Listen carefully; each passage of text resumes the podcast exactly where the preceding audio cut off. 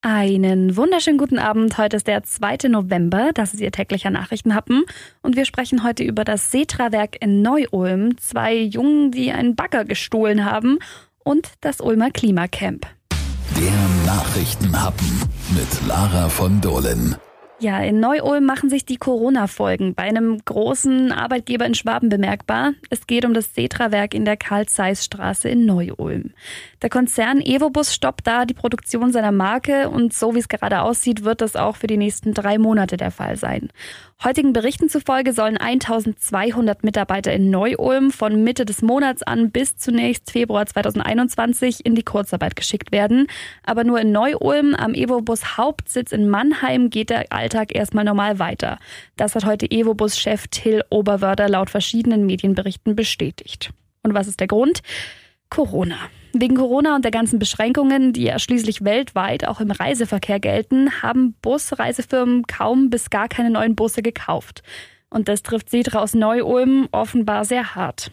Dann hoffen wir mal, dass in Neu-Ulm bald wieder Busse gebaut werden und im Februar der ganze Spuk vorbei ist. Wir bleiben dran und informieren Sie auf Donau 3 FM und hier in Nachrichten haben, was es Neues gibt.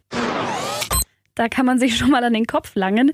Am Freitag betrachteten zwei Jugendliche, 17 und 19 Jahre alt, einen unverschlossenen Bagger als Einladung, ihn einfach mitzunehmen.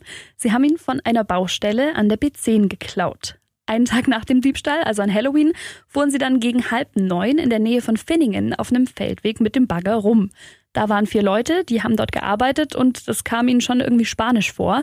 Sie haben die beiden dann verfolgt und beobachtet, wie die zwei Jungs mit einer Ape, also einem dreirädrig, dreirädrigen Kleinkraftrad, geflohen sind. Die Polizei, die fand die Ape dann wenig später und die Diebe gleich mit dazu.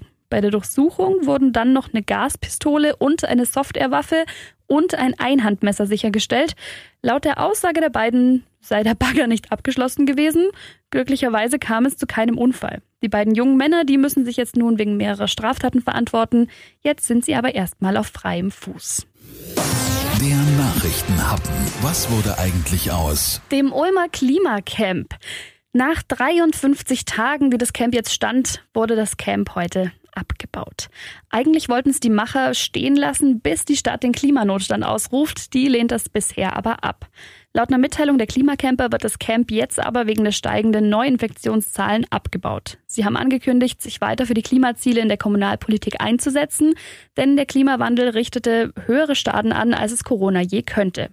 Darauf, dass das Camp 53 Tage aber gestanden hat, sind die Aktivisten sehr stolz. Bei dem Camp sei es darum gegangen, auf die Dringlichkeit der Klimakrise hinzuweisen. Sie fordern weiter, das unterzeichnete 1,5 Grad Ziel des Pariser Klimaabkommens einzuhalten. Außerdem fordern sie die sofortige Mobilitätswende, die Energiewende und den Beschluss eines Klimavorbehalts und Klimaneutralität bis 2030 in Ulm. Es habe viele Gespräche mit OB Zisch, Baubürgermeister von Winningen, den Fraktionen des Ulmer Gemeinderats und mit Passanten gegeben, heißt es in der Mitteilung, und man hoffe, dass in den letzten sieben Wochen die Dringlichkeit deutlich wurde. Was denken Sie? Hat das Ulmer Klimacamp irgendwas gebracht oder kräht da bald kein Hahn mehr danach? Schreiben Sie es mir gerne auf unserem Formular auf donau3fm.de oder diskutieren Sie mit unter dem Facebook-Post. Ich wünsche Ihnen jetzt einen schönen Feierabend, eine gute Nacht und wir hören uns morgen wieder. Bis dann.